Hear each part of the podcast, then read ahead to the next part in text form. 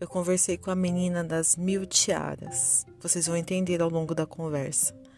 E eu quero que vocês também percebam o quanto é interessante a perspectiva das tiaras.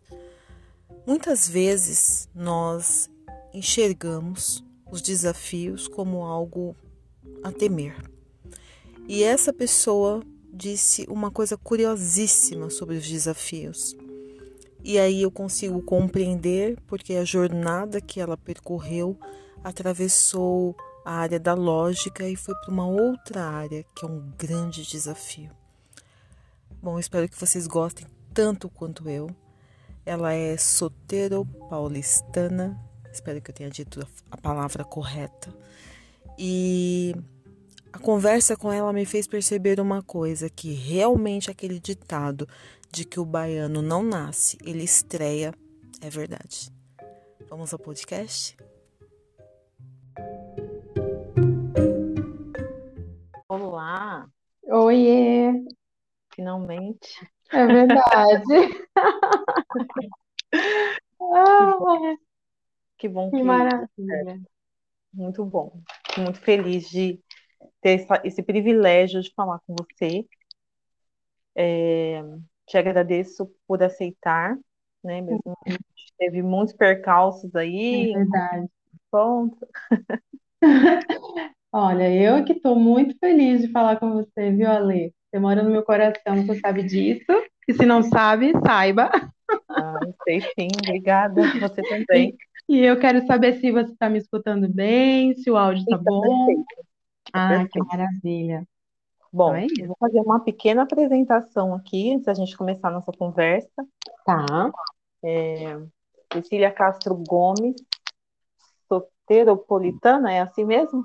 É soteropolitana, só que eu já coloquei uma dificuldade maior, né? É soteropaulistana. Ah, então. Então, Cecília Pode Castro botar. Gomes, soteropaulistana, engenheira, consultora e agora psicoterapeuta. É, É psicanalista. Canalista. Isso. É isso.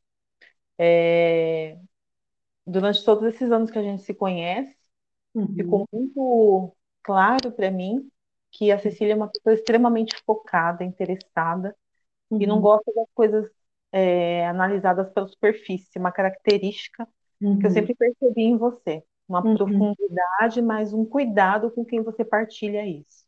Uhum. É, bom, primeiro eu quero saber o que que São Hum. Paulo representa para você.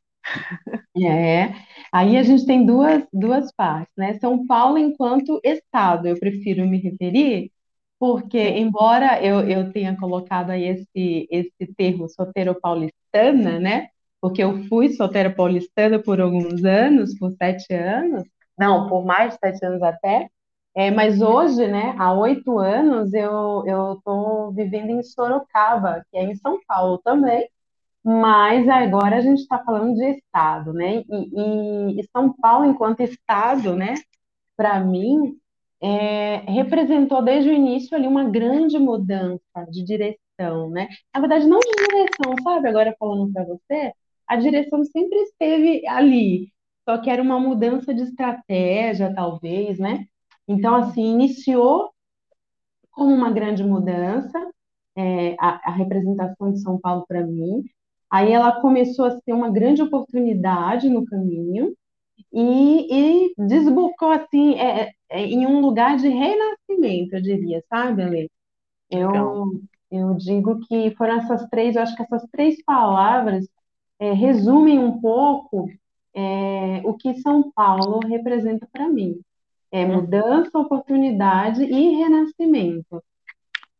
Uma característica que eu percebo na maioria das pessoas que eu conheço e nas Hum, pessoas que eu conheço só de, de ouvir o nome, de acompanhar, mas na uhum, maioria das pessoas que eu conheço que são nordestinas ou que é, são de família nordestina, né, uhum, as que estão no estado de São Paulo, seja em qualquer lugar que, se- que, que for, é, a capital ou as cidades do interior, eu uhum, percebo uma característica muito forte, a determinação. Às uhum, vezes mais forte do que nós, que somos paulistanos. Uhum. E É. eu percebo isso desde o, ah, o pedreiro até o Uhum. engenheiro, né? O, o, o artista. É um movimento muito forte, né? Parece que potencializa aquilo que está na essência. Sim, é verdade. E é engraçado, né, você falar isso, eu perceber isso, porque é, o, de forma muito abrangente, as pessoas têm uma referência de nordestino, principalmente baiano, como sendo pessoas mais preguiçosas, pessoas mais molengas, né? E é muito engraçado esse estereótipo, porque é tão diferente do que a gente vive na realidade, e quando eu cheguei em São Paulo, eu até me assustei como que isso era visto, né? Como que nós éramos percebidos de uma forma muito superficial, lógico. E, e eu achei, nossa, mas da onde que eles tiraram isso, né? Porque é justamente o contrário, né? É, exatamente. Porque não faz sentido, né? O, o Aham. povo que construiu a, a capital de São Paulo, Rio de Sim, Janeiro, as grandes cidades do Brasil, uhum, são nordestinos, é né? verdade. O povo cearense, o povo baiano, pernambucano, eles saem dos Uhum, seus lugares. sim, é, o objetivo é um objetivo pessoal, eu quero melhorar, eu quero prosperar, eu uhum, quero ter mais condição, mas sim, eles vêm para cá e eles arrebentam de trabalhar, e eles fazem uhum, coisas incríveis. Acho que não existe uhum, um prédio em São Paulo que não tenha uma grande maioria é, uhum, nordestina, é né? Você, verdade. se você vai nas universidades, tem muitos professores de origem nordestina, Sim, é então, verdade. médicos nordestinos, então é surreal, né? Eu acho É, que talvez seja um pouco de dor de cotovelo, né? gosto, gostei dessa. Porque assim, o povo, eu, eu, sou paulistana, eu, eu, eu tenho muito orgulho de ser paulistana, mas eu tenho um profundo respeito por todas as, Uhum, as pessoas, os, os migrantes, porque são seres humanos fantásticos, não dá para você uhum, rotular, né? É é muito, muito verdade. feio colocar um rótulo. É, Mas no final das contas eu até entendi no, no, no fundo, né, que é uma questão é, de piada e tudo mais, e que eu nem, nem, nem nunca nem me importei tanto, só achei curioso de onde eles tiraram, mas depois ficou tudo certo. é verdade. Bom, quero saber, a gente trabalhou É, um bom tempo juntas, né? E, verdade. e foi aí que a gente construiu nossa amizade, nosso carinho uma pela outra. sim. E, e assim, como é que você, né, na, na sua Uhum, condição de engenheira, uma pessoa ligada ao- aos números, à uhum, precisão é, dos cálculos, das entregas, né, uhum, voltada para essa questão é, de gestão, como é que você uhum, se transformou uhum, nessa psicanalista, né? O que que fez a uhum, Cecília olhar para esse outro lugar, né? Eu sei que é, você teve uma mudança de cidade, que sim, foi muito importante para você e também significou coisas, mudanças profundas, né? sim, sim. Em vários aspectos, mas eu queria que você contasse um pouco. Uhum. Bom, é, falando de, bom, primeiro, o que que eu, o que que eu tenho em mim, né? que conhecimento e experiência de vida, seja ela pessoal, profissional, é o tipo da coisa que a gente não não tem como a gente abandonar, né? Uma vez realmente isso sendo introjetado, é, a gente pode passar por várias profissões que o que foi construído naquele período vai estar sempre com a gente. Então, assim, é, tem gente que pergunta, nossa, mas você é, não é mais engenheira. Eu continuo sendo engenheira no, no que tange ao conhecimento da engenharia, no que tange à experiência que eu tive na engenharia. Ao mesmo tempo, eu também, no momento em que eu trabalhei com a área de tecnologia, né, que foi quando a gente teve a oportunidade de se conhecer, eu adquiri conhecimentos é, diferentes da engenharia, eu tive experiências diferentes da engenharia que eu trago comigo até hoje, sendo psicanalista. Então, eu acho que a gente não deixa de ser algo para ser outro, outra coisa. Acho que a gente continua sendo, mas agregando conhecimento e conseguindo fazer com que esses conhecimentos transitem aí em várias áreas. E isso é a beleza, eu acho, né? Eu não sei, eu penso dessa forma. sim, Mas, eu fala, Lê. não vai em frente. Então, mas falando da forma mais prática, que eu acho que foi o que você perguntou, o que que aconteceu com a Cecília, né? Estava em Salvador, se formou, eh, tinha acabado de conseguir um emprego. Olha só que difícil, hein, Ale? Eu acabei de me formar e consegui um emprego logo de cara. Eu me formei, é, a colação de grau foi em janeiro. Em dezembro do ano anterior, eu já tinha esse emprego, que era só eu pegar o certificado que eu já ia voltar para ele, ou seja, em fevereiro eu já ia iniciar. Isso é muito difícil acontecer, né? Sim. Muita gente recém-formada demora para achar o primeiro emprego, e era um emprego, carteira assinada, toda essa coisa. Eu, eu trabalhava numa indústria de cimento, de tintas e argamassas. Então, uhum. você imagina, né?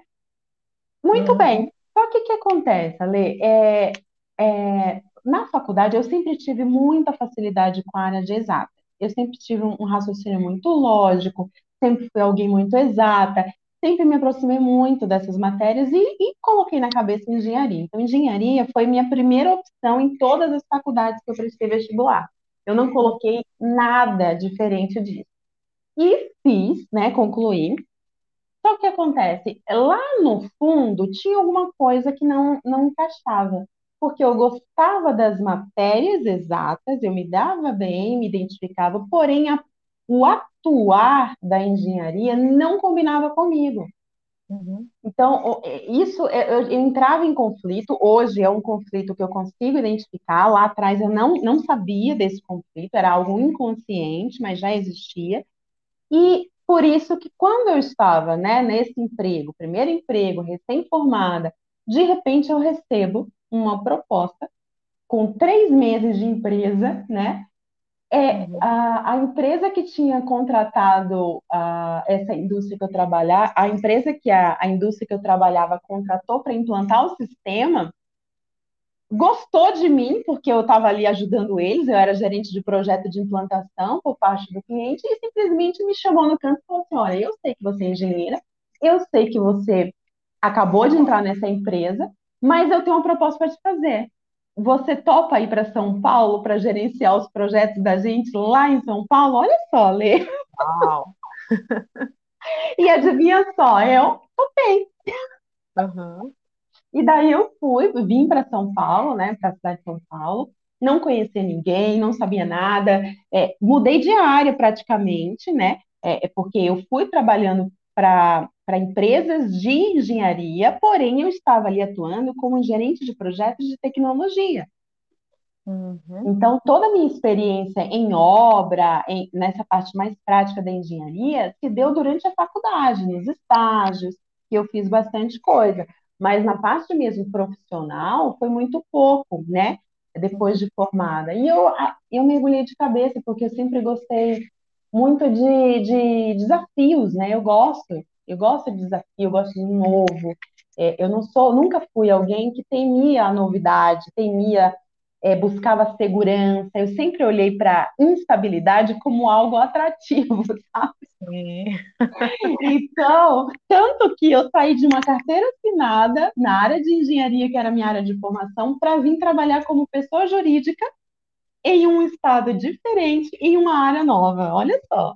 Nossa. Né? Então, assim, realmente foi uma transformação, foi uma grande mudança, e por isso que eu falei que São Paulo representava, mas dentro dessa mudança surgiram muitas oportunidades, né? Oportunidades de crescimento pessoal, oportunidades de crescimento profissional, e aí eu fui é, crescendo muito rápido profissionalmente, porque essa área de tecnologia é uma área que que dá muito espaço, pelo menos é o que eu vejo, o que eu senti na pele, dá muito espaço para crescimento para quem realmente está disposto.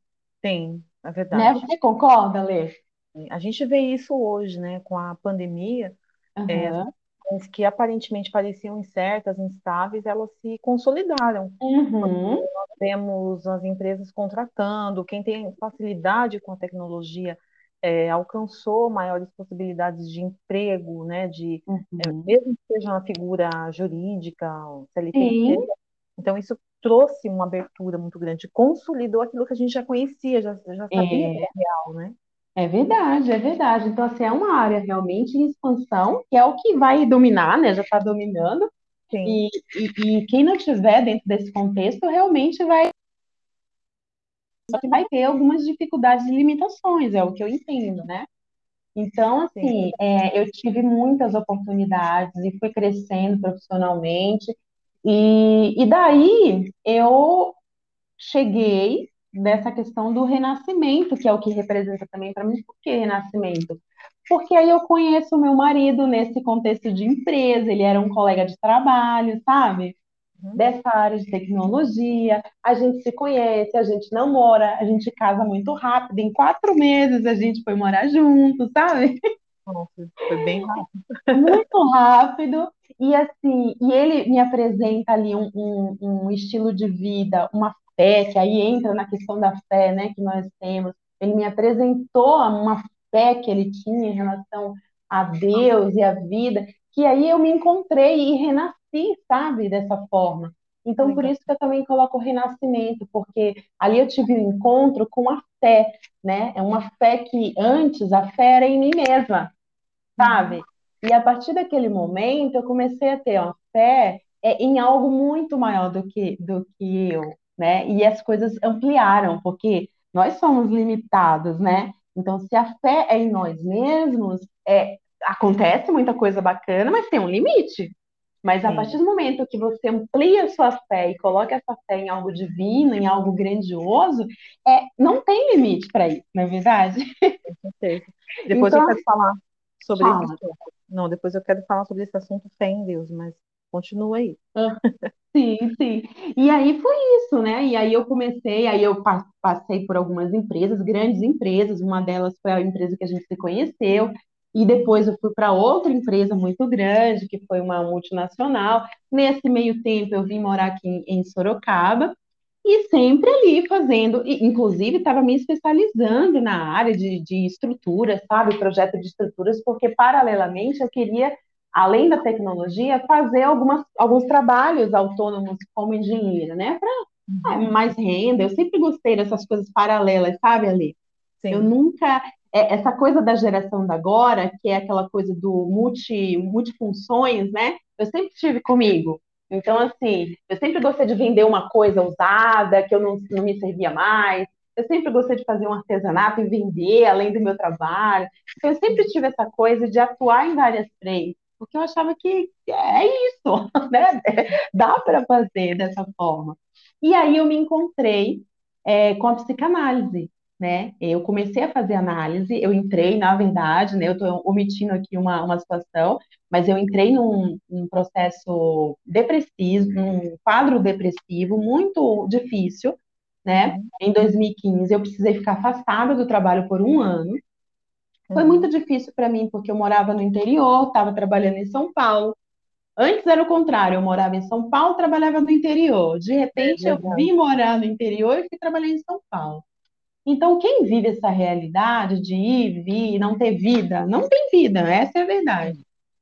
Aí isso estava me consumindo muito. E aí, diante de toda a análise, o processo analítico que eu estava vivenciando e me descobrindo, comecei a descobrir coisas sobre mim, inclusive respeito às minhas escolhas lá atrás, né? A própria engenharia, que eu descubro que, de fato, a habilidade eu tinha, mas só que a escolha do curso tinha muito mais a ver com uma satisfação do meu pai, sabe?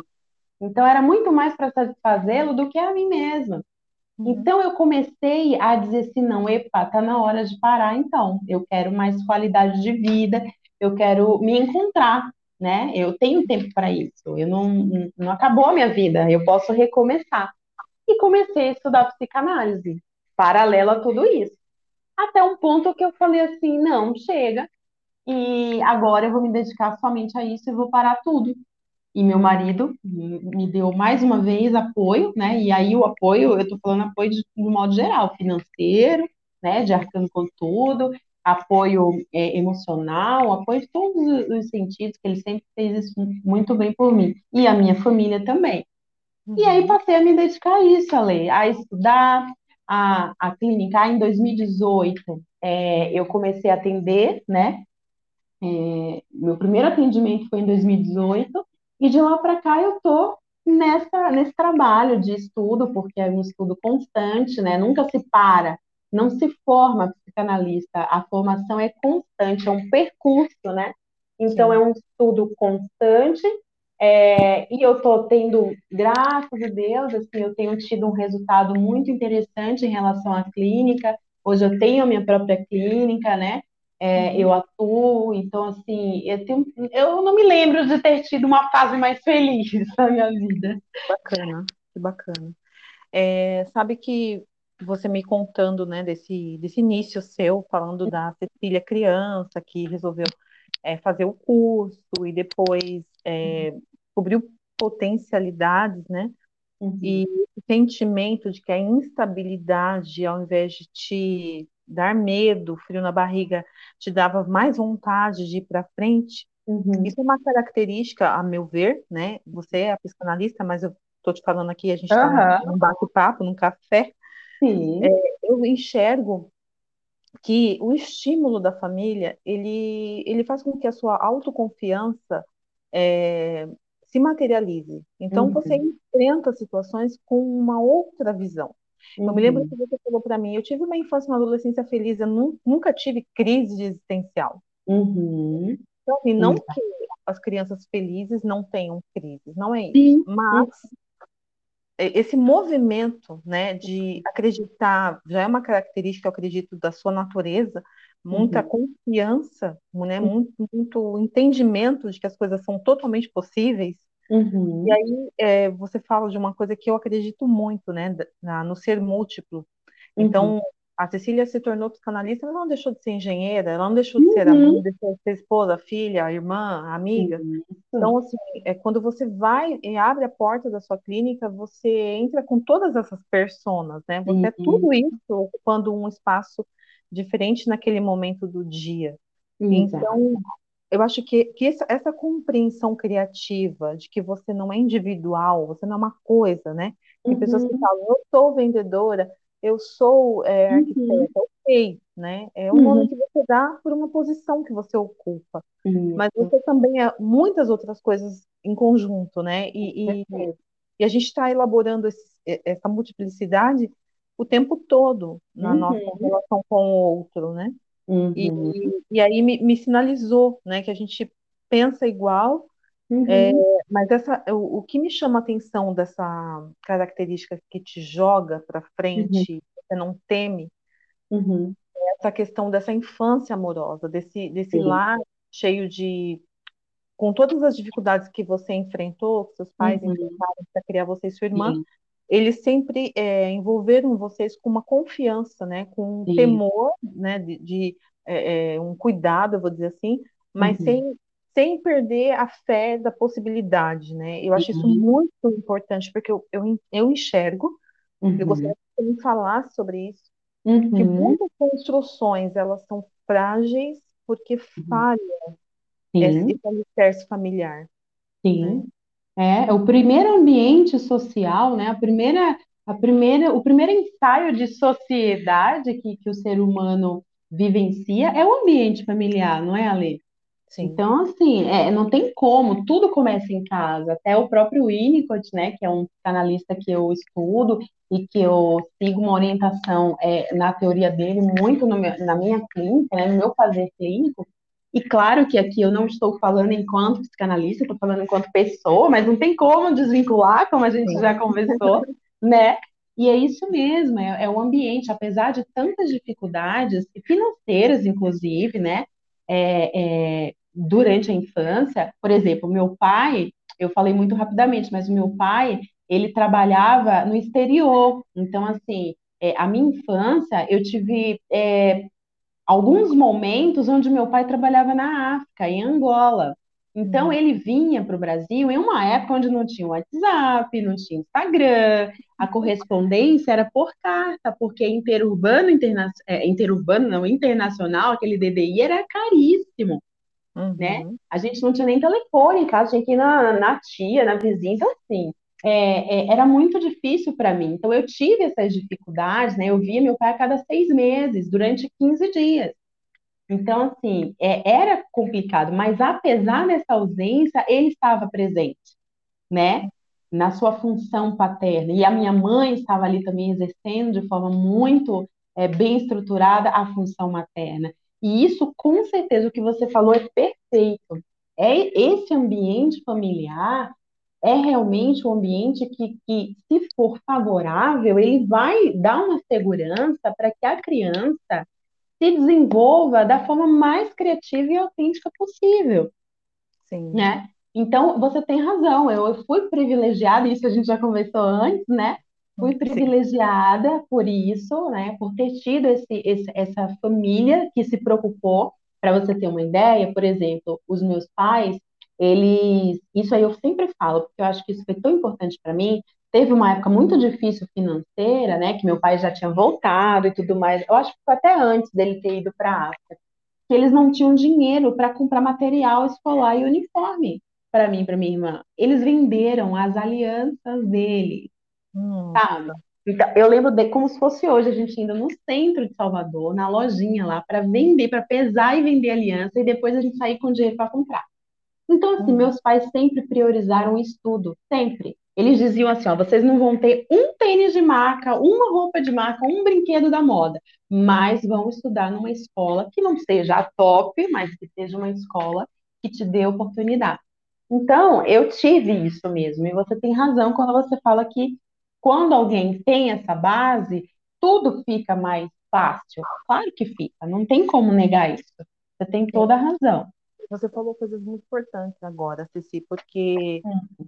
eu acredito, depois eu quero que você comente, mas eu quero uhum. pontuar duas coisas aqui que você falou que me chamou muito a atenção. Uhum. A segurança dos pais, ela se baseia na educação amorosa e responsável. Então, uhum. assim, não importa é, se eles têm faculdade, se eles sabem ler ou escrever. Uhum. Amor e responsabilidade. Uhum. O que significa isso? Você uhum. mostrar para o seu filho os compromissos que ele precisa assumir e cumprir. Né? Uhum. Então, muitas vezes, você vai contrariar o ego dele e ele uhum. vai se deparar com situações não muito agradáveis no mundo lá fora, mas que ele é, vai entender que aquilo é, tinha que acontecer, Sim. que era necessário é, acontecer. Então, uhum. a, criança ela sofre uma represália de um professor, é, uhum. a criança leva uma advertência, ela tem um trabalho urgente para entregar, ela não sabe fazer aquela lição. Uhum. E aí, uhum. muitas vezes, porque, é, eu passo por isso, minhas filhas falam hoje, ah, eu não gosto daquela escola. Eu falei, sinto muito, é o que tem para hoje, vocês vão ter que ir uhum. né? E outra coisa que você disse, que remete à nossa realidade hoje, que é o consumo, eu não uhum. tinha tênis de marca, uma roupa de marca, uhum. mas é, o, a minha preocupação, a preocupação dos meus pais era a educação. Sim. Hoje em dia a gente vê o movimento ao contrário, né? é. né? Uhum. Pais ostentando, é, ensinando os filhos a ostentar coisas e uhum. internamente eles estão vazios, né? E eu sempre uhum. brincava isso no passado de que adianta uma beca bonita, um tênis de dois mil reais, se você não Sim. abre a boca não sabe falar, formular uma é frase. É verdade. Sim, concordo. Então, eu queria que você me falasse um pouco uhum. a sua uhum. percepção, né, dessa, dessa realidade, Sim. porque é um fato, né? Eu acho é que os pais, eles mostram muito pra gente, né? Independente, uhum. porque minha mãe era semi-analfabeta. Uhum. E assim, o senso de compromisso, de responsabilidade comigo e para com as coisas que eu tinha que cumprir, eu, eu uhum. fiz. Então, eu imagino Exato. que em momentos diferentes, a gente via em situações diferentes, você nasceu depois de mim, e você uhum. recebeu isso também como uma lição que você leva até hoje, uhum. nas suas é. relações com as pessoas e profissionais uhum. e tudo mais. Sim, sim, e é isso mesmo, é, é o que você falou, por exemplo, a minha mãe, ela não estudou, a minha, minha mãe, ela estudou até a quarta série primária, né? Ela tem, intelectualmente falando, ela é, é muito simples, mas de uma sabedoria que coloca qualquer desembargador no chinelo. então, e meu pai, apesar dele ter concluído, né, o, o, ensino, o ensino médio, que na época era o científico, né, tinha uns nomes estranhos, o Sim. segundo grau, mas só que é, sempre teve também isso, né, de, o trabalho. O que que cada um me dava ali de exemplo? Meu pai sempre foi trabalhador demais, sabe? De trabalhar de ideias. Meu pai era muito assim, ele não temia por exemplo, de sair de um emprego para ir para outro, um emprego que ele estava há tantos anos é, ganhando relativamente que dava para suprir as necessidades, mas surgia uma oportunidade, por exemplo, para ir para a África e uhum. ele se metia. Então, assim, essa parte minha, meio do novo, né, do, do não temer é, é, e, e, e, se jogar, eu me vejo muito no meu pai, sabe? Meu pai era muito assim. E a minha mãe, a parte do cuidado. Minha mãe esteve ali cuidando de mim, da minha irmã, é, de uma forma assim que não faltou nada. Não faltou nada. É, me dava bronca, me dava, me, me colocava de castigo, me frustrava porque eu não ganhava as coisas que eu queria. Nunca sentou para brincar comigo, viu, Alê? Olha. Nunca, nunca teve tempo para sentar para brincar comigo, nem com minha irmã, porque minha mãe vivia trabalhando feito uma louca dentro de casa. Uhum. Então, assim, não é, não é isso, sabe? Porque às vezes a gente fala assim, ah, mas olha, tem que ter tempo de qualidade com seu filho, tem que sentar 15 minutos, uma hora todo dia para brincar. Tá, mas às vezes não é possível. E quem faz as coisas? E isso vai fazer diferença? Não necessariamente. Uhum. Né? Então, assim, é, essa questão, por exemplo, esse Winnicott que eu te falei, esse teórico da psicanálise, ele fala exatamente isso. Tem pessoas que moram na comunidade, na favela, uhum. vende o almoço para comer a janta e tem uma estrutura familiar que essa criança vai se desenvolver, está tendo um ambiente favorável para o desenvolvimento criativo dela, que outra criança lá na mansão, na Zona Sul, jamais vai ter acesso. Uhum. Né? Então, não, não tem a ver com, com dinheiro, realmente. É essa base do afeto, essa questão do, do, do afeto, e agora eu estou falando do afeto, falei isso da minha mãe nunca ter sentado para brincar, justamente para a gente não confundir o que, que é afeto, Sim. né? E às vezes afeto, as pessoas acham que é ficar botando no colo, é beijando, é abraçando, é brincando. Não, é o cuidado, uhum. tá? Eu lembro, Ale, para você ver o que, que é cuidado, né? A minha mãe, ela, a gente tinha duas, duas camisetas, chegou uma época que só tinha uma camiseta para ir para escola. Todo dia, quando a gente chegava da escola, ela ia lavar na mão essa camiseta. Outra uhum. coisa de cuidado, eu tinha uma tiara, uma tiara só. A minha mãe, todo dia que eu voltava da escola, ela desfazia aquela tiara. Lembra antigamente, anos Sim. 80, aquelas tiaras de fita, de arremate, de laço, né? A minha mãe, a Lê, quando eu voltava da escola e ela terminava de fazer todos os afazeres, ela tirava tudo dessa tiara e fazia uma nova tiara para eu ir no dia seguinte. Nossa. As minhas colegas falavam assim: Nossa, quantas tiaras você tem? Eu dizia: Uma só. Ela, não, você vem todo dia com uma. E a minha mãe faz uma tiara para mim por dia.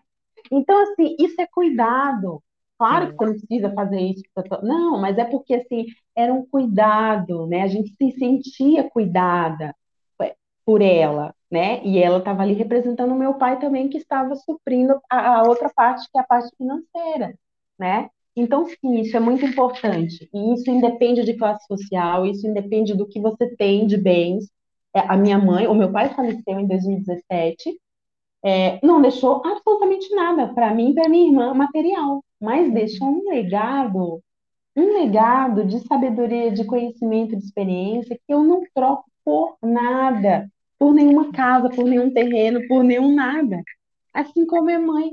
Minha mãe, ela vive falando: ai, filha, eu não vou deixar nada para vocês. Eu falei: o quê? Imagina! Vai deixar tudo.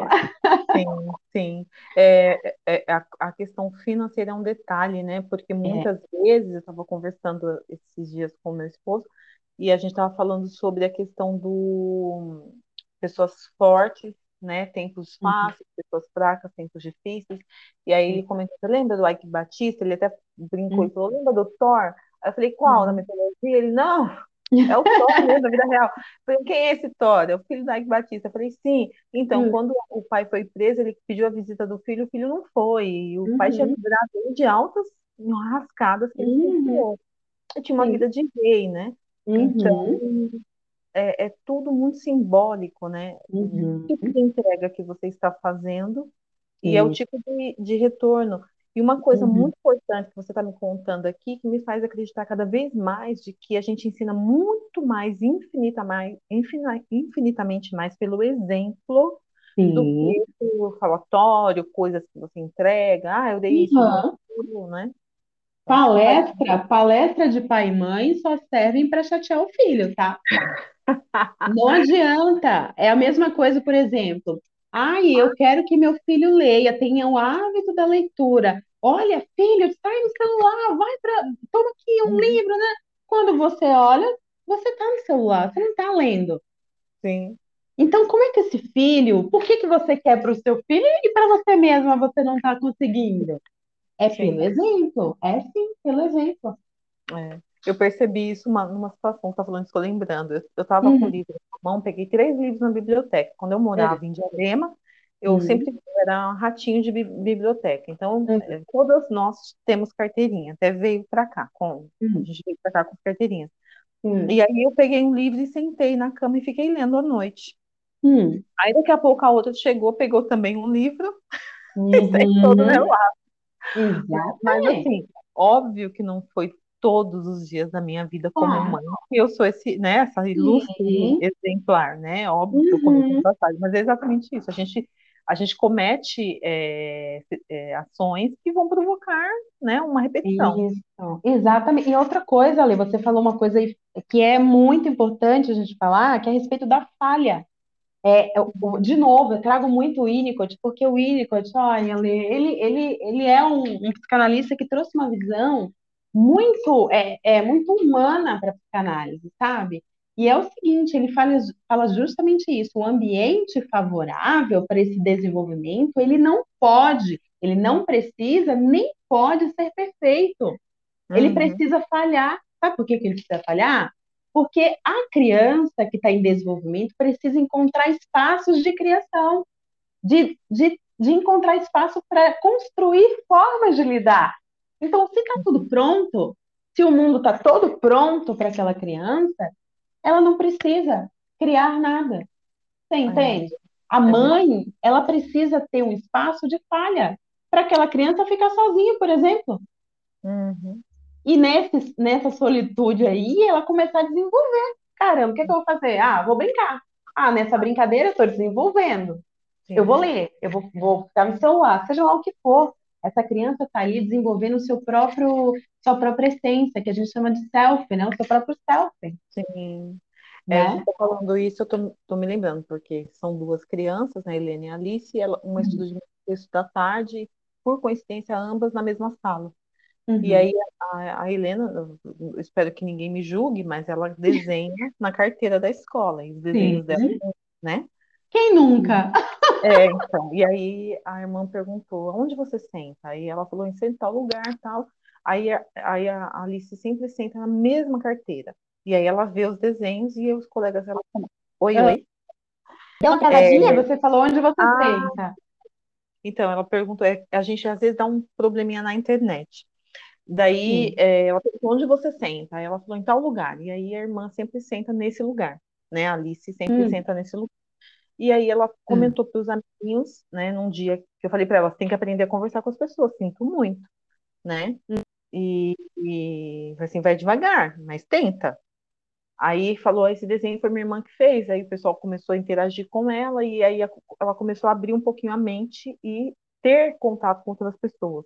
Porque muitas vezes você também tem uma irmã, então você sabe que às vezes você se apoia no irmão, né, em determinada fase da vida. Até que chega uma hora que um caminho abre e você vai ter seus amigos, é, o outro irmão ou irmã vai ter também, e a gente começa a enfrentar desafios diferentes. Mas ter um irmão para te apoiar numa, num momento de dificuldade, ou até mesmo no momento de timidez, é mais confortável, mas te fecha, né? Você fica restrito. Hum. E, e aí, um pouco um tempinho sem. Ah, tá eu acho que é a internet. Eu vou falar de novo, né? Estou é. dizendo assim que o fato tá. delas estudarem na mesma sala é, provocou a irmã, é, compartilhou com as amigas que, ó, oh, esse desenho é da minha irmã. E aí começou a interagir. Ah, Mas o não estar, sim. o não estar junto no mesmo horário, embora a princípio eu tenha achado ruim, foi bom porque obrigou uhum. o movimento de olhar em volta. E muitas sim. vezes na vida a gente não olha em volta, porque é confortável uhum. estar com quem a gente está acostumado, né? Uhum. Isso, isso em relação a quantas pessoas poderiam sair de suas cidades e crescer e não saem, porque o entorno é confortável, é, poderiam sair daquele uhum. emprego, tentar um outro caminho, não vai, porque não está garantido aqui, eu tenho tantos anos, tenho um fundo de garantia, não quero largar. É... Mas né? você sabe que é, é, cada vez mais eu gosto, eu sou psicanalista, eu estou psicanalista, né? Mas eu gosto uhum. muito também de estudar filosofia, sabe? E, e eu tenho lido é, algumas coisas tem aberto assim, a minha mente a respeito de muita coisa em relação às nossas construções sociais, né?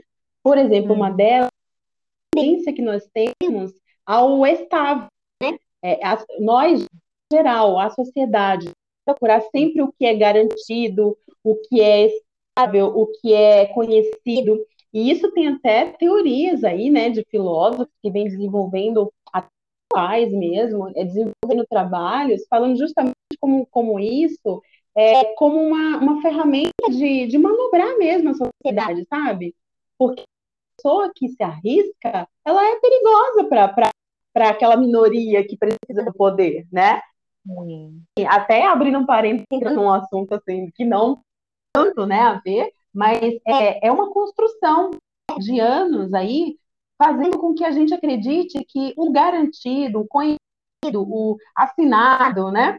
Isso é o que importa, é isso que precisa ser buscado.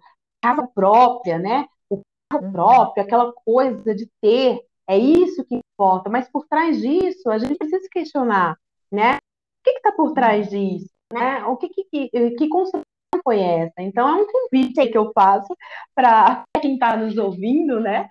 Para buscar questionar né, a respeito disso. Sim, e tem um fator também que eu vejo nesse estado de estabilidade, além do controle, né, é um, uma estagnação. Né? Eu ia até comentar uhum. sobre isso com você, que é, é, é, um tema de um livro que eu estou lendo, que é o mindset. Uhum. Então, pessoas que têm um uhum. mindset de crescimento, então ela se frustra e busca encontrar saídas, tem o um mindset uhum. fixo, né? Que é, é, uhum. preto no branco, 2 dois mais 2 é 4, e fim, ele não uhum. passa daquela, daquela linha. Então, é, como a grande maioria busca estabilidade e conforto, e a inovação ela exige muito esforço, sobretudo uhum. é, no encontro com a frustração, né? Então, o que Sim. acontece? Essas pessoas, elas, elas é, é, se recusam a buscar o, é. o, o, o, instável, o incerto, porque é porque está tudo bem, né? Todo mundo usou a vida inteira o lampião de gás, por que eletricidade? Aí depois. E aí eu te pergunto, será que tudo isso é? Não. Porque se você parar para pensar. Exatamente. Você ter, por exemplo, é, a nada, como é uma algo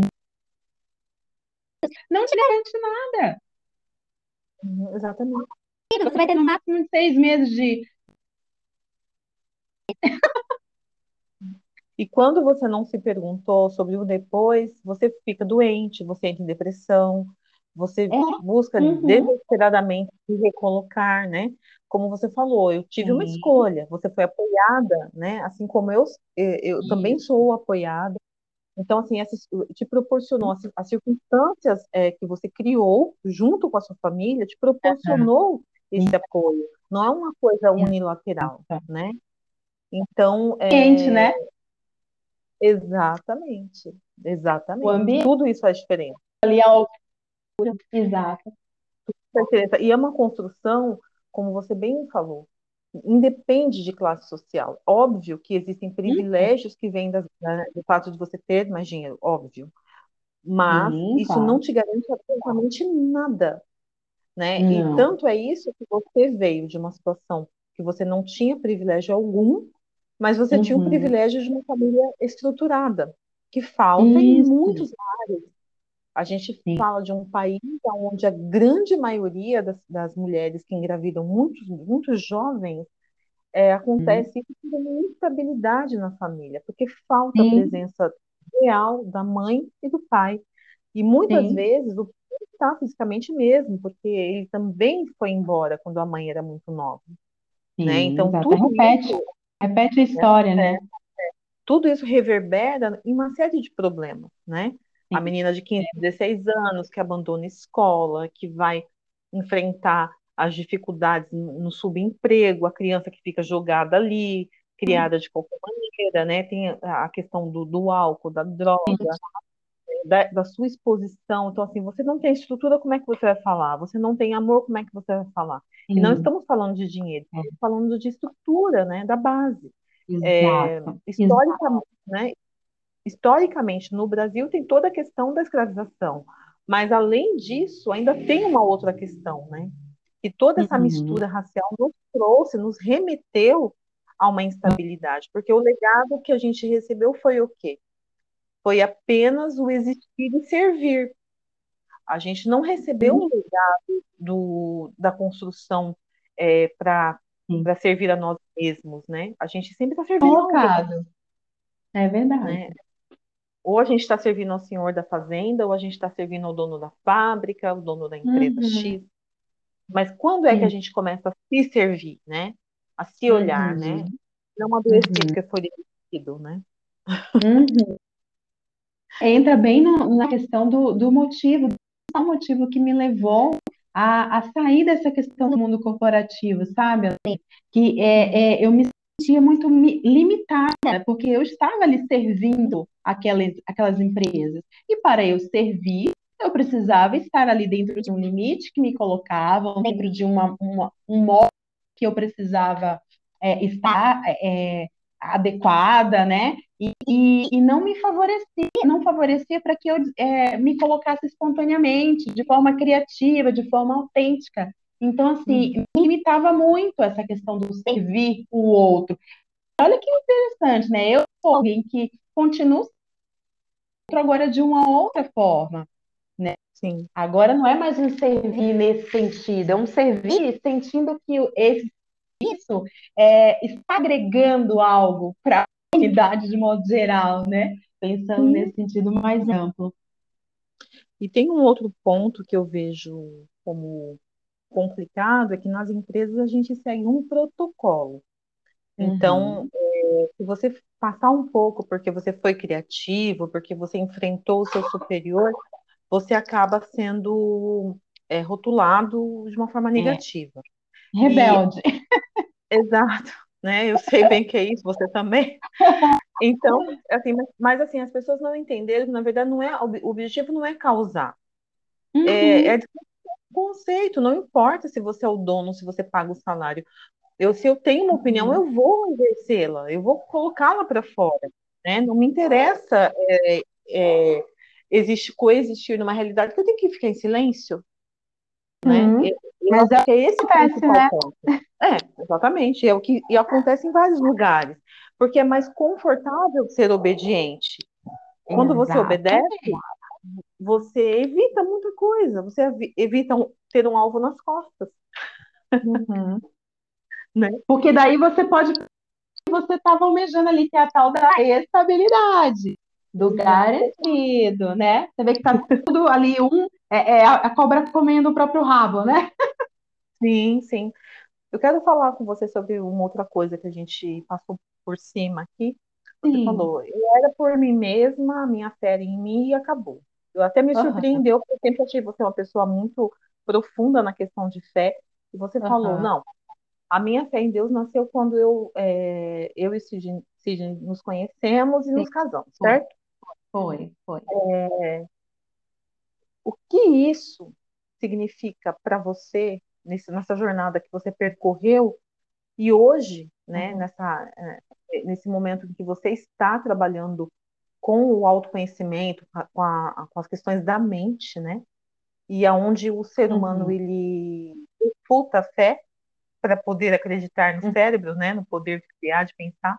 Como é que você está equilibrando tudo isso? Isso te ajuda ou não? Te deixa confuso? Como é que está sendo isso? É que assim, é o que você falou, né? O Cisne, ele tinha fé, sabe? Mas aí eu entendi que a né? Foi o que eu falei. E aí eu entendi. Sim. Né? E aí, aí ficou muito claro para mim. Que a fé é, é em Deus, né? Fé. Então tudo se ampliou para o meu contorno existencial. Então isso me deu uma uhum. liberdade aí de, de me jogar, né, no, então isso foi assim, algo que realmente é, é, explodiu em mim. Só que o que, que acontece, né? O que, que acontece que, que a, comecei a, a, a ter a fé em algo a mim mesma. É, é, a esperança fazer parte da minha vida. Eu passei, eu passei a entender que os planos, é, os projetos, importantes. A esperança, sem esperança, eu não consigo nem realizar esses planos. O primeiro percalço, no primeiro problema, primeira tribulação, eu e vou levar um tempo. E quando esperança, que daí sim, dessa fé que eu na, no meu uhum. caso, na fé em Deus, esperança é algo maior do que plano e Entendo. Então, é... a... fala. Sim, continua, pode continuar. Então, aí como ah, mas tem muita gente que não tem fé, e aí, como é que você tem visto isso? Realmente, eu recebo muita gente é, no consultório a esperança, que a fé e a esperança estão juntos ali, tá? É, é, não se uhum. tem fé sem esperança. Então, perdeu a esperança na vida, perdeu a esperança na, no mundo, perdeu a esperança na família, é nossas capacidades. Então, é uma clínica voltada, e até por isso que que conversam com essa questão da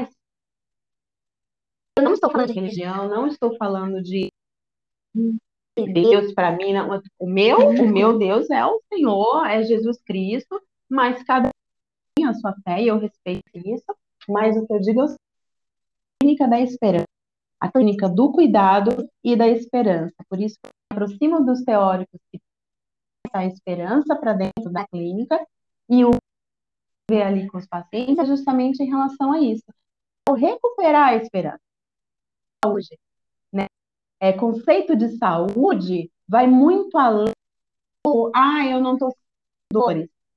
Tá além, você pode estar sentindo dor e ser uma pessoa extremamente saudável de modo geral. Sim. É... Não respondi assim, mas é basicamente isso. Não, eu, eu, eu entendo você porque por muito tempo, quando eu, eu estudei filosofia, eu me deparei com filósofos, os pensadores que refutavam a ideia de Deus, né? Deus era uhum. quem? Era um conceito criado pelos uhum. homens para uhum. fazer as pessoas é, acreditarem e serem manipuladas. E aí isso conflitava com o que eu sentia, porque quando você entende que é muito grande e que não dá para ser só nós e nossa mente, né, hum. suprema, então, não tem como você é, desacreditar na existência de, de Deus, né, de um poder Sim. que vai muito além, né? Sim. Só que, é, aí, você comentando isso, eu, é é, eu, eu enxergo como um conflito no sentido do exercício do pensar. É, uhum. Você se depara com todos esses estudiosos, todas as questões que eles levantam que são muito relevantes, e, e em alguns você vai perceber que não existe fé, né? Em outros uhum. existe fé. Então você uhum. pega o Jung, o, o, uhum. o, esqueci o nome, o Freud, é, você ah. vai para o Nietzsche, você vai para o, uhum. sei lá, é, muitos e muitos, o Kant, eles têm pensamento Descartes, e aí você percebe que eles têm uma visão né, dessa, dessa questão é, curiosa, eles não acreditam, eles deixam de lado. Mas é, em algum momento eles têm um olhar diferente, né? Eu conheço só, em questão da análise, eu conheço só os tradicionais. Então, uhum. o Jung, por exemplo, tem um momento da, do, do, processo dele, e depois você complementa, que ele muda um pouco a visão. Né? Tanto que existe essa ruptura dele com o Freud. Mas é, o que eu percebo é que há uma aflição muito grande quando você não tem o elemento fé no meio de tudo isso. Então, acho que faz muito sentido o uhum. que você está falando sobre a questão da esperança. Uhum. É, o que que acontece? Psicanálise, né? O Freud sou um, um ateu, né? O Freud ele tinha a figura de Deus como sendo algo realmente castrador, uma figura ali de que, que impunha é, é, muito muito rígidos, né? Era aquele pai punidor e tudo mais, punitivo. E aí, a questão do Jung, né? Por que, que o Jung é, ele saiu da psicanálise? Né? O Jung ele não, não é considerado da psicanálise, ele desenvolveu a própria, o próprio pensamento, que é a, psica, é a psicologia analítica. Não é psicanálise mais, justamente porque ele Freud lá atrás, eles brigaram em relação a alguns conceitos. Então, o Jung resolveu sair e criar sua própria, sua própria linha, né? Longe da psicanálise. Mas dentro da a gente encontra outros autores, né, após tem essa visão, essa visão da importância, da importância é, de se acreditar algo além da própria da... E aí você me fala, como que você lida com isso? É sabendo que, por exemplo, o pai da psicanálise, eu, por exemplo, é muito simples. O que, uhum para mim, mas eu cheguei no entendimento que ficou tão. Então é o seguinte: a minha visão, por exemplo, Freud e outros teóricos que falam diferente do que da minha realidade, não chegaram a conhecer Deus como eu conheço.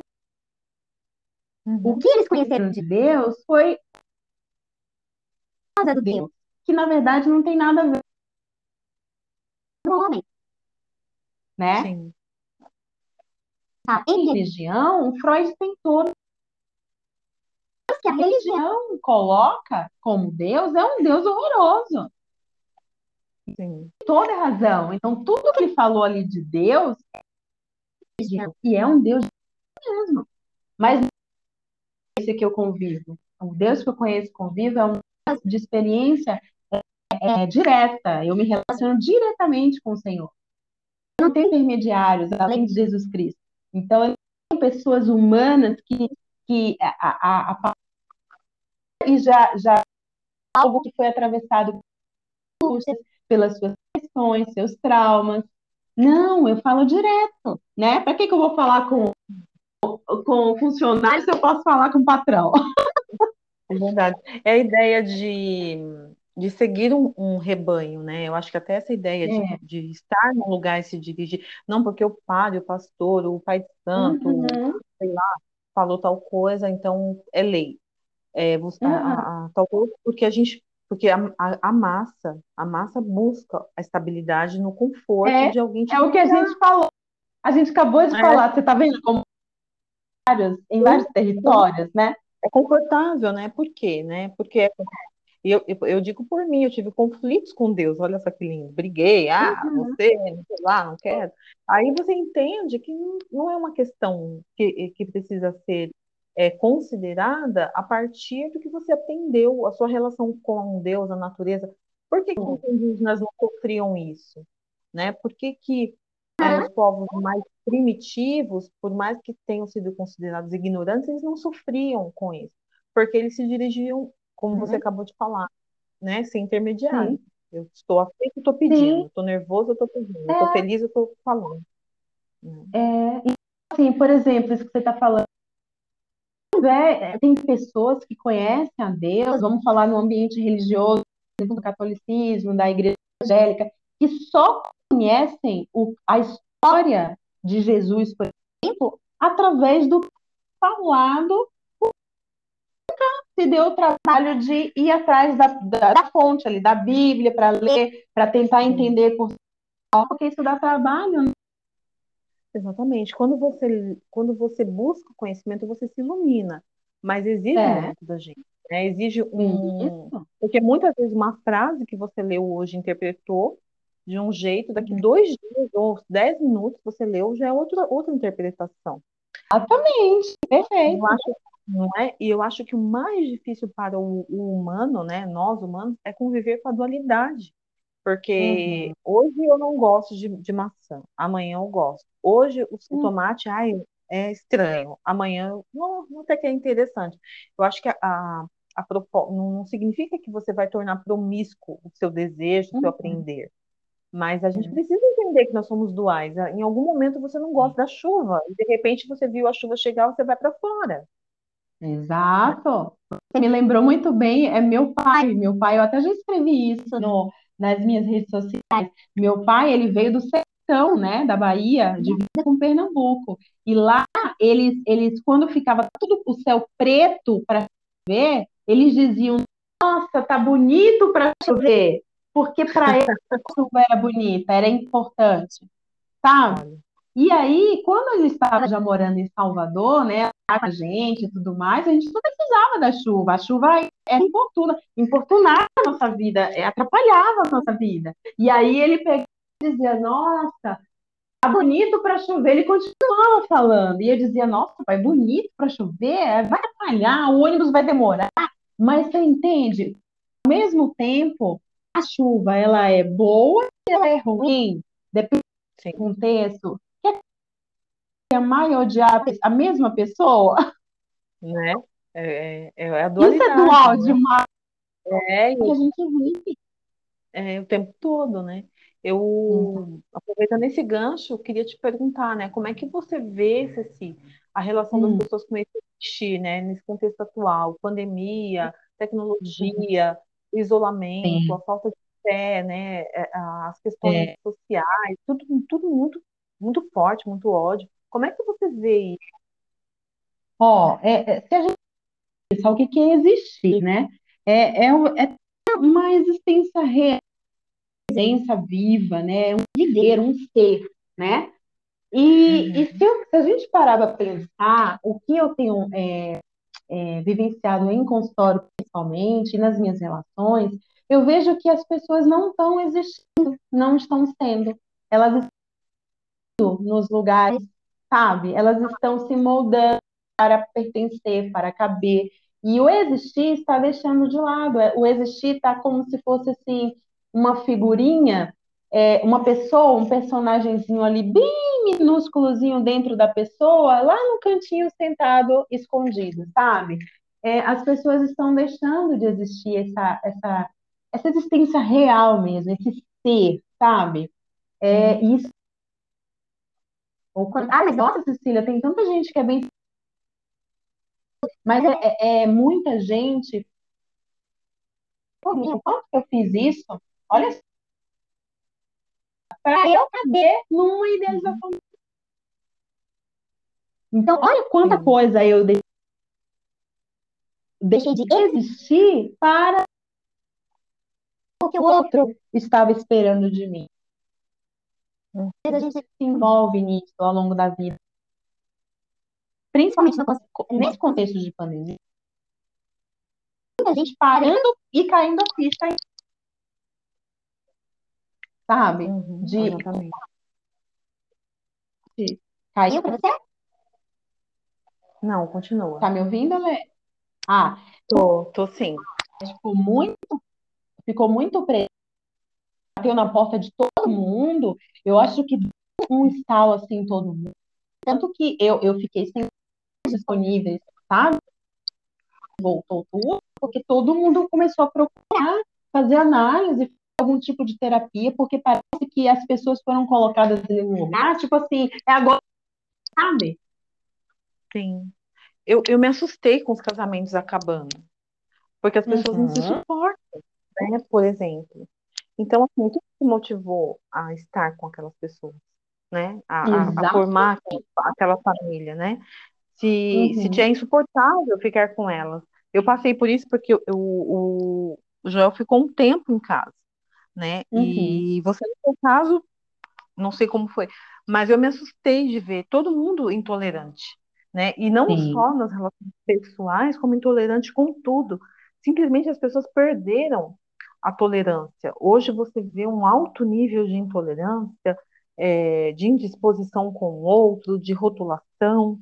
É, é um negócio muito pesado, né? E uhum. É, a pandemia ela trouxe essa leitura do que deve ou não ser feito, mas também trouxe um, um, um estado de, de muita, muita intolerância, que me assustou, ainda me assusta. Sim. E essa intolerância, Lê, é, é casa com o que eu falei. Por quê? Assim, ó, não aguento mais viver dessa forma. Mas eu não quero viver. Eu não aguento mais casamento que, na verdade, não é para ser. Tá? Uhum. É, essa intolerância começa. É, é, eu vi muitas mães desesperadas com os é, é, mães somente às 18 horas até.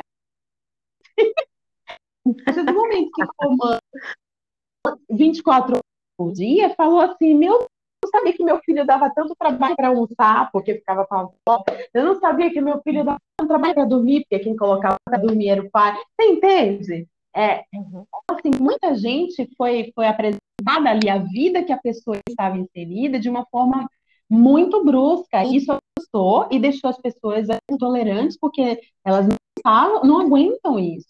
E quando você não aguenta algo, ali fica muito claro que faz parte de algo que não é genuíno, que não é real. É, as pessoas não se algo que foi construído realmente. Aquele casamento foi realmente? Aquela maternidade foi realmente? Aquelas relações, aquele trabalho realmente? E parece que não, parece que tudo foi ali algo montado para se caber, para pertencer. Aquele momento de pandemia, onde a existência ficou sendo questionada todo minuto, ali as pessoas começaram a dizer assim, caramba, não aguento mais. Sabe? É a minha visão a respeito disso. Sim, sim. É, você acha que em algum tempo essas doenças da mente vão cessar? Considerando o que você tem de experiência e o que você sente individualmente, né? Em relação uhum. ao mundo e a, e a tudo que está acontecendo. Essas doenças, se a gente for falar de doença mental, que são doenças que são congênitas e, e são hereditárias e tudo mais. Isso aí é sempre, né? Porque, é, quer dizer, conforme, não sei, a tecnologia avançando, muito provavelmente, é, algum tipo de essas falhas, né, genes e tudo mais, vão ser detectadas muito precocemente, entender? E que talvez haja aí algum tratamento ainda sendo gerado, essas doenças possam não, não virem desenvolver depois que o bebê nasce. É uma, uma coisa, doença mental é uma coisa. Agora, essa né, de angústia, é, esses sintomas, que eu não gosto de chamar de doença, eu chamo de sintoma, né, porque é assim que a psicanálise trata, é a angústia, é esse sofrimento, é, é, esse questionamento a respeito da vida, é, é uma depressão, essa tristeza excessiva, é um luto. Isso daí, Ale, é, é sempre vai existir, e, e por quê, né? Aí voltando àquela história da falha, né? Da falha que é importante para o desenvolvimento. Se existe falha, tem que ter algo ali para ser ajustado em algum nível. Agora, lógico, não estou falando de falhas num vazio, onde a pessoa vai cair num vazio e nunca mais vai conseguir se, se constituir. Isso daí, de uhum. fato, vai ser algo muito danoso. Mas as falhas que, que são é, é, para o desenvolvimento e tudo mais, eu acho que isso até por é, sociais, de relacionamentos, questões profissionais, isso tudo vai gerando. E a gente não é 100% é, satisfeito.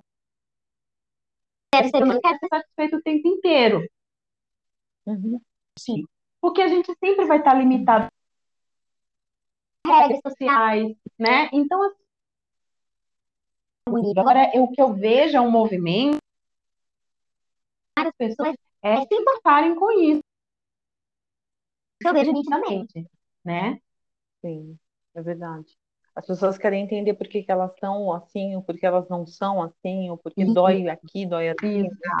Eu acho que isso tem esse, esse, esse autoconhecimento guiado por um, por um profissional que tem acesso né, a esses uhum. estudos da mente, eu acho que isso ajuda muito nessa questão do, do surto, uhum. né, dos questionamentos, uhum. das tristezas. Eu acho que faz muito, muito uhum. sentido. É, eu ia te perguntar como fazer para ter equilíbrio. É possível? Existe fórmula? Uma pergunta meio é, cínica, tá? É, jamais, né? Tratando de ser humano, jamais vamos falar de fórmula. Aí eu, eu, eu, te, eu te devolvo com questionamento, né? Porque as respostas que questionamentos nos levam adiante, né? As somente respostas, elas simplesmente limitam, né?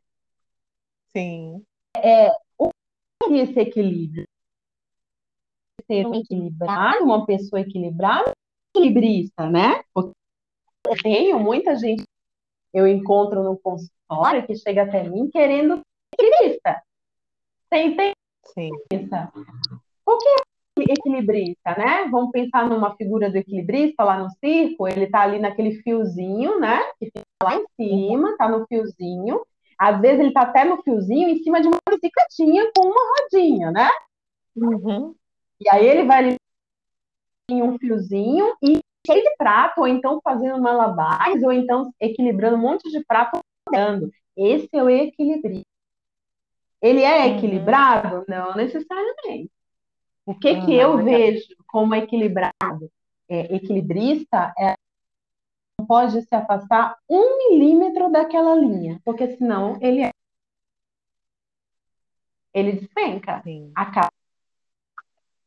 Então, e o equilibrado? O equilibrado equilibrado, encontrando cada pessoa vai encontrar sua faixa de equilíbrio, onde ele consegue transitar faixa que não precisa no 8 nem no 80, mas ele tem uma faixa ali que exatamente no que pode ser um pouco um pouco para cá, onde ele possa, por exemplo, e tudo bem, sabe? Dele poder aceitar a tristeza ou ele se alegre e tudo bem também, que ele possa aproveitar, mas não uma rigidez onde você o tempo inteiro no meio.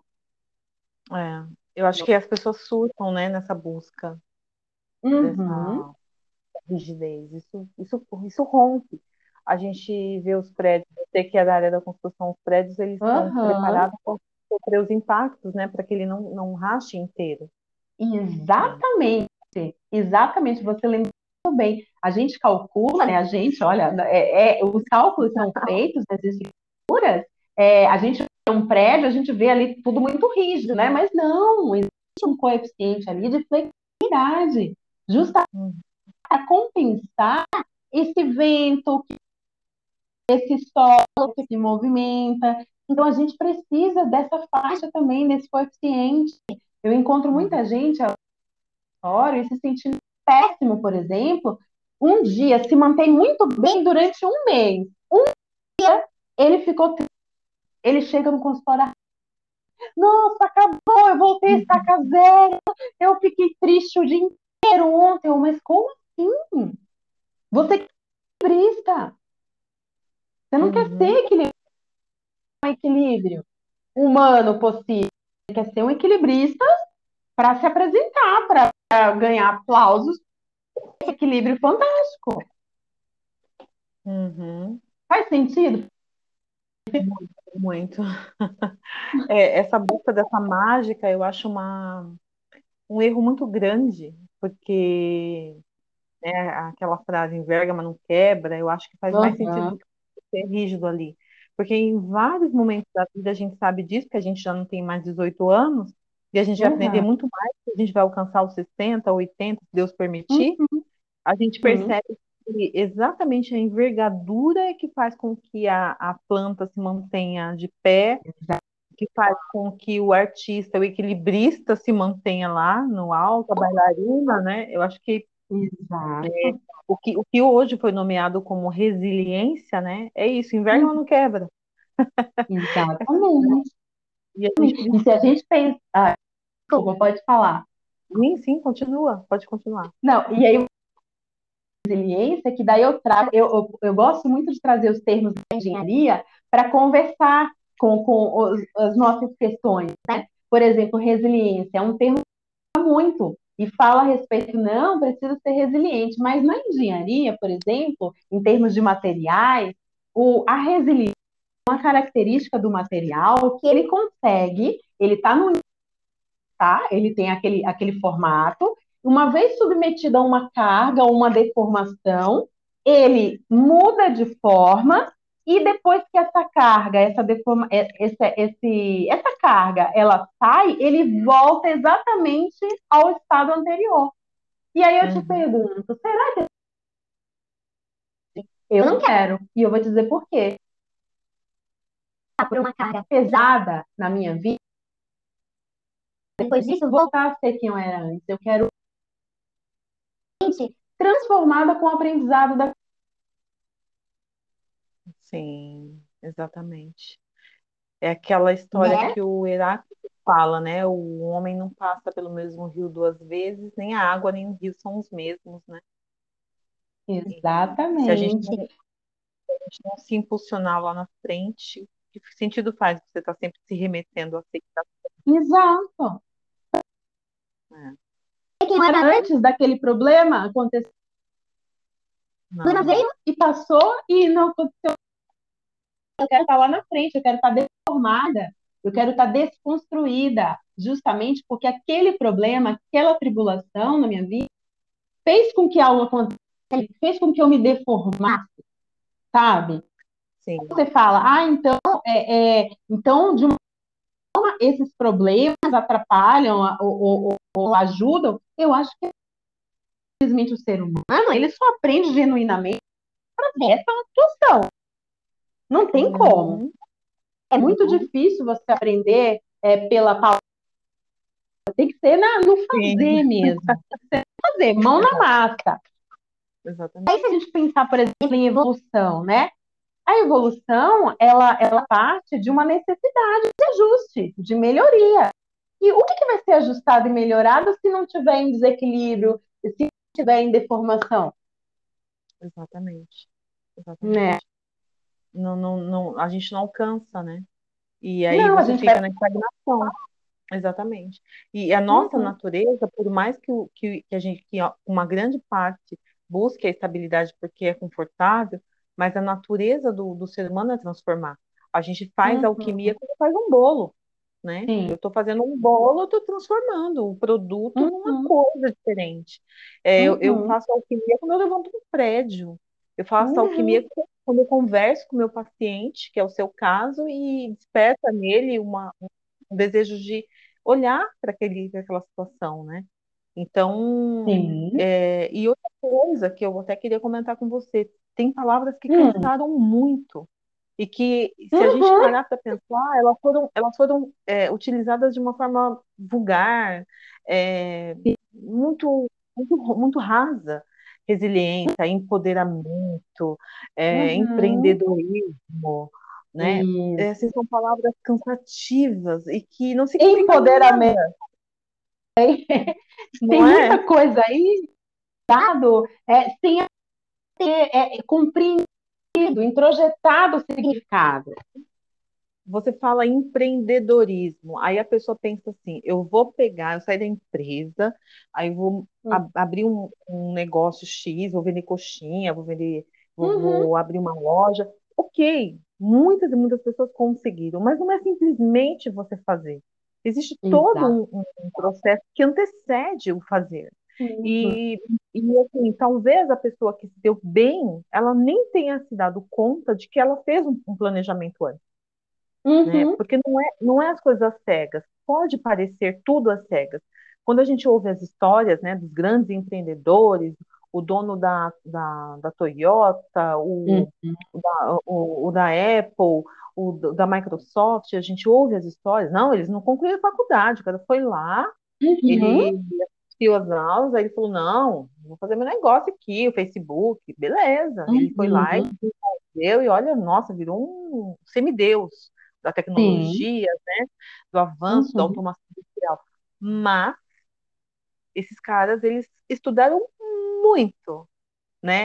Fica muito, fica muito simples ouvir a história que é contada na, na, na, na, na nas plataformas de streaming, né? O é. cara foi lá, uma turma, tava no bar tomando cerveja, tomou, usou um negocinho e desenvolveu um negócio mirabolante. Não existe. Existe projeto, uhum. planejamento, constância, erros, acertos, briga uhum. e, e, até chegar a um objetivo. Né? O Henry Ford, por exemplo, ele teve que estudar muito. Quando ele conseguiu juntar a, a, os conceitos, ele começou a prosperar. Mas não foi de um dia para o outro, existe um movimento profundo é, até ele chegar nesse lugar. Né? E, e, e, esse ga, é, é, essas palavras estão gastas. Né? Empoderamento feminino. Você, uhum. é, é, se você olhar, talvez a minha mãe e a sua são muito mais empoderadas do que talvez eu e você, eu? talvez do que minha. Não é? E assim, elas não precisaram verbalizar, elas simplesmente fizeram acontecer, né? Então são palavras gastas que estão vendendo Sim. uma fantasia. Isso. Isso. E isso começou a me cansar. E eu comecei a perguntar por que, que eu estou cansada dessas palavras.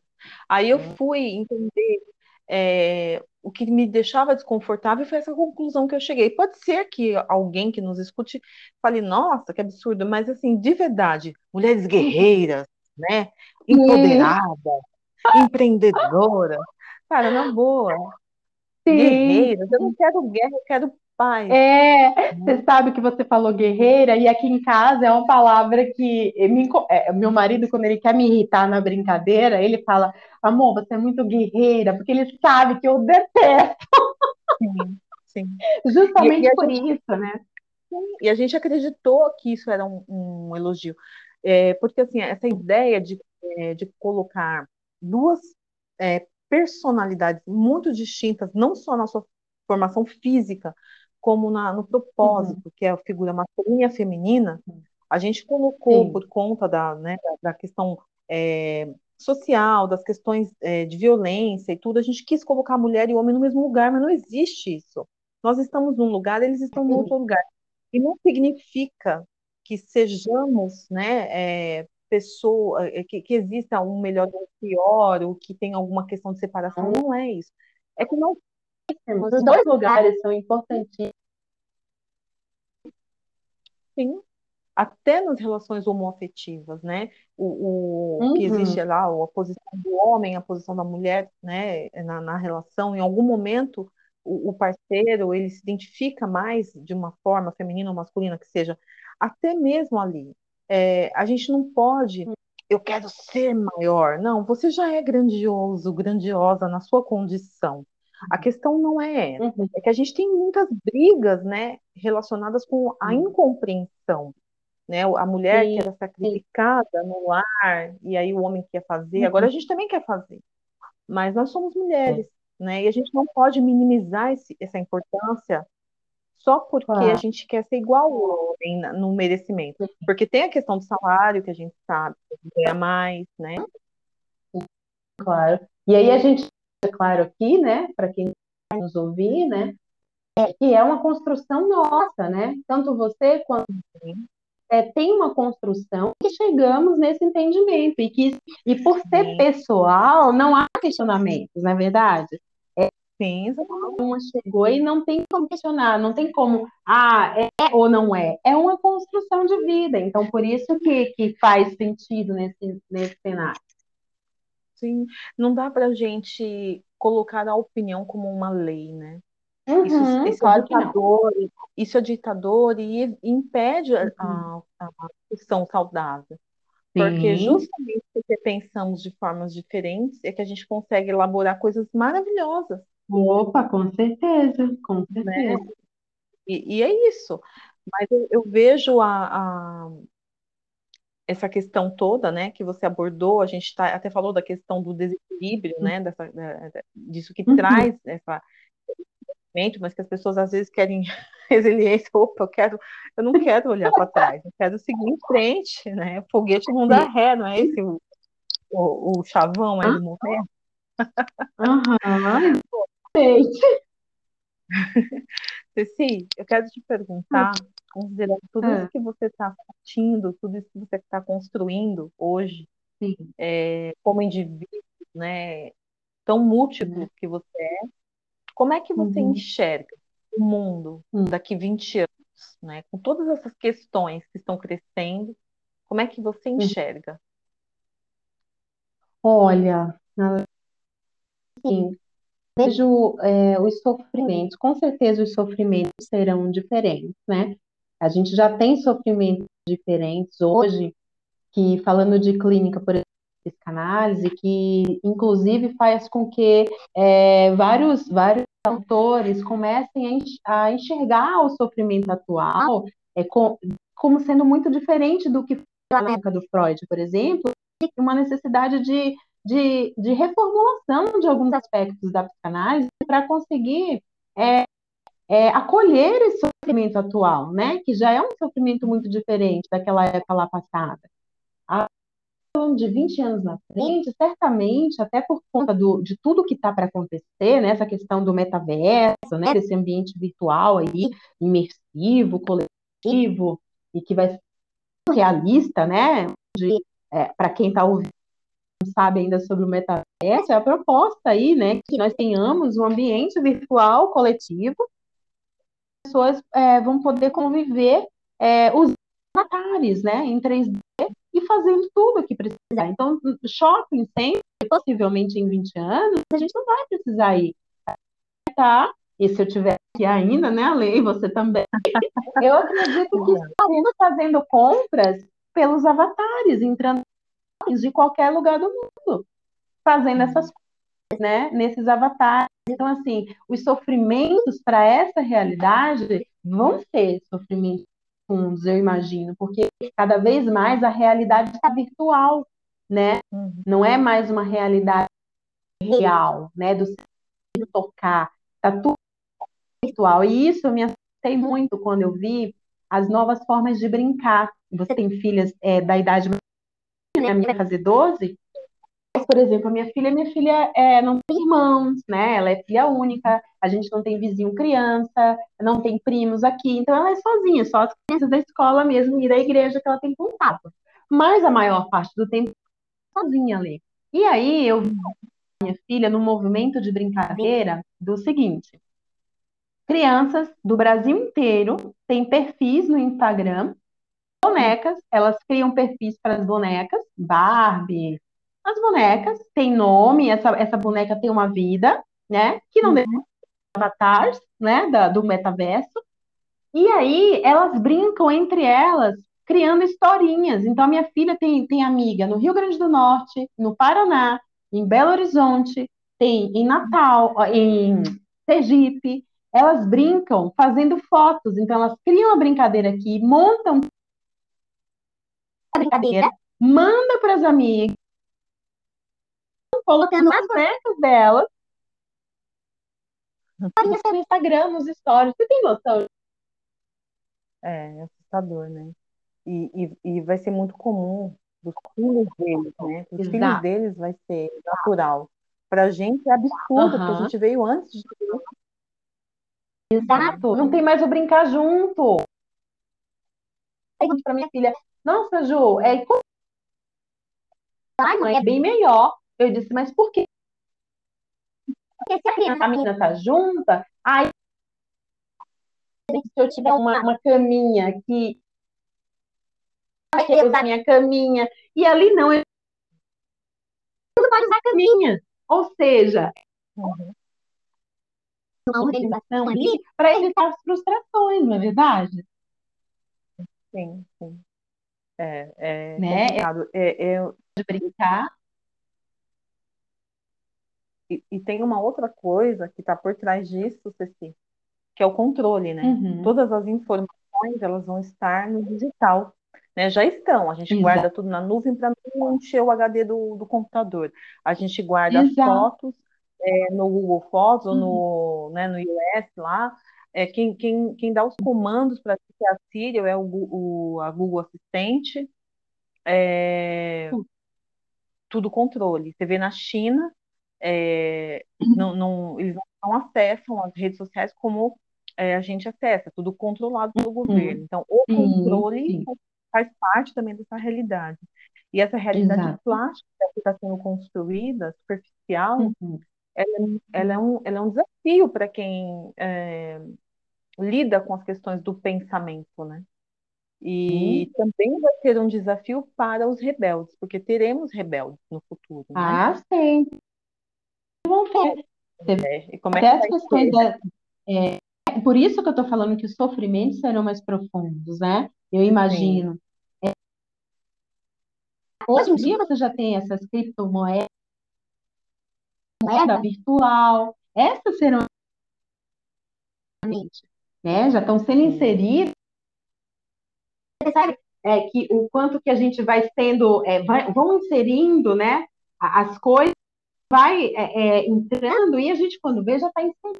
A minha filha já está ali, de uma certa forma, vivenciando o metaverso, né? Ela, por exemplo, tem um joguinho chamado suas filhas já, já jogaram.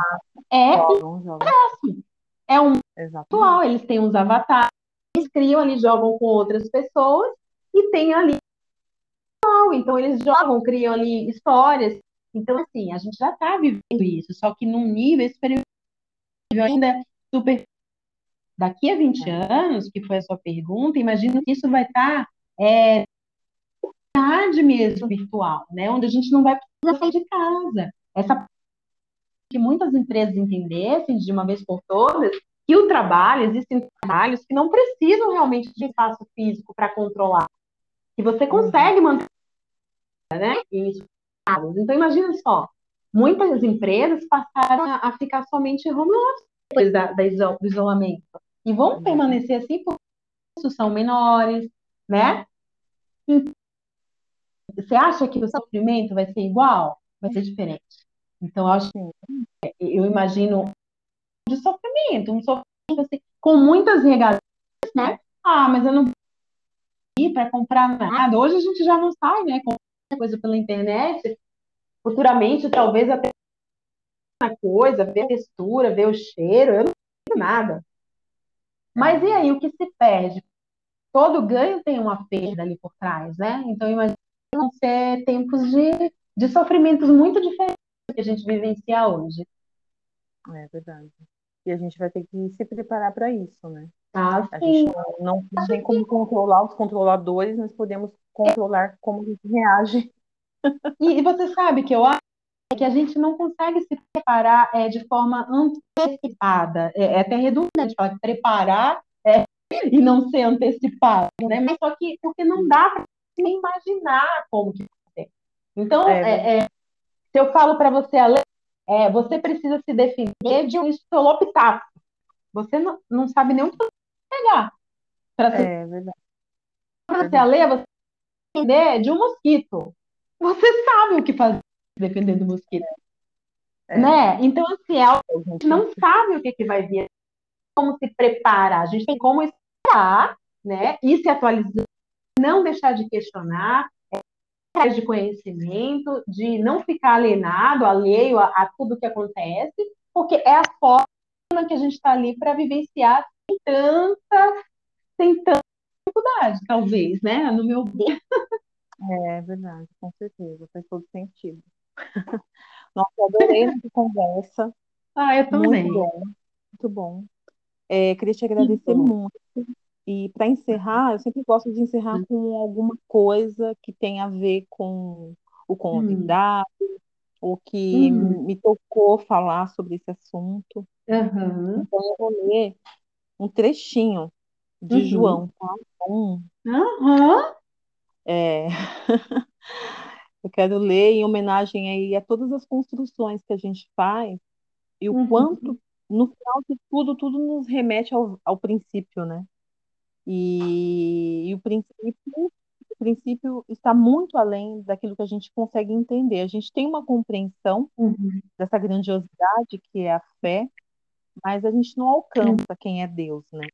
A gente tem o, uhum, todos não. os filósofos, pensadores, seres humanos normais tentam entender, mas chega uma hora que você fala, eu não quero entender, só quero sentir. Né? Bom, Ninguém explica a Deus. Não, não dá, né? Bom, vamos lá. No, no princípio era a palavra, e a palavra estava com Deus, e a palavra era um Deus. Ele estava no princípio com Deus. Todas as coisas vieram a existir por meio dele, e sem ele, nem mesmo uma só coisa veio a existir. O que veio a existir por meio dele foi a vida, e a vida era a luz dos homens. A luz está brilhando na escuridão, mas a escuridão não a venceu. É isso. Nossa, amo essa passagem. Muito, muito legal. É linda. Você trouxe, compartilhou. Sim, e é isso mesmo. Ah, a escuridão. Exatamente. Exatamente. é isso que a gente precisa entender, né? Mas é entender lá dentro, não é, não é na mente, é, é dentro. É, não é racional, é internalizar. Sim, exatamente. Né? Fiquei muito Ai, que feliz, bom, adorei, adorei tudo. Também. Foi muito especial. espero que todos que nos ouvirem também gostem, tanto Sim. quanto eu gostei. Te agradeço ah. muito por ter liberado seu tempo para esse momento nosso. Sim, né? Agradeço a todos que vierem assistir também. Se alguém está com alguma dúvida, quiser aí, que a gente falou aqui, eu estou no Instagram, me acompanhar lá, me chamar no direct, tem meu, meu WhatsApp também, então estou à disposição. E a de todos que, que quiserem. Sim, é isso mesmo. Um beijo, muito obrigada, Ceci. Beijo, tchau. Beijo, tchau.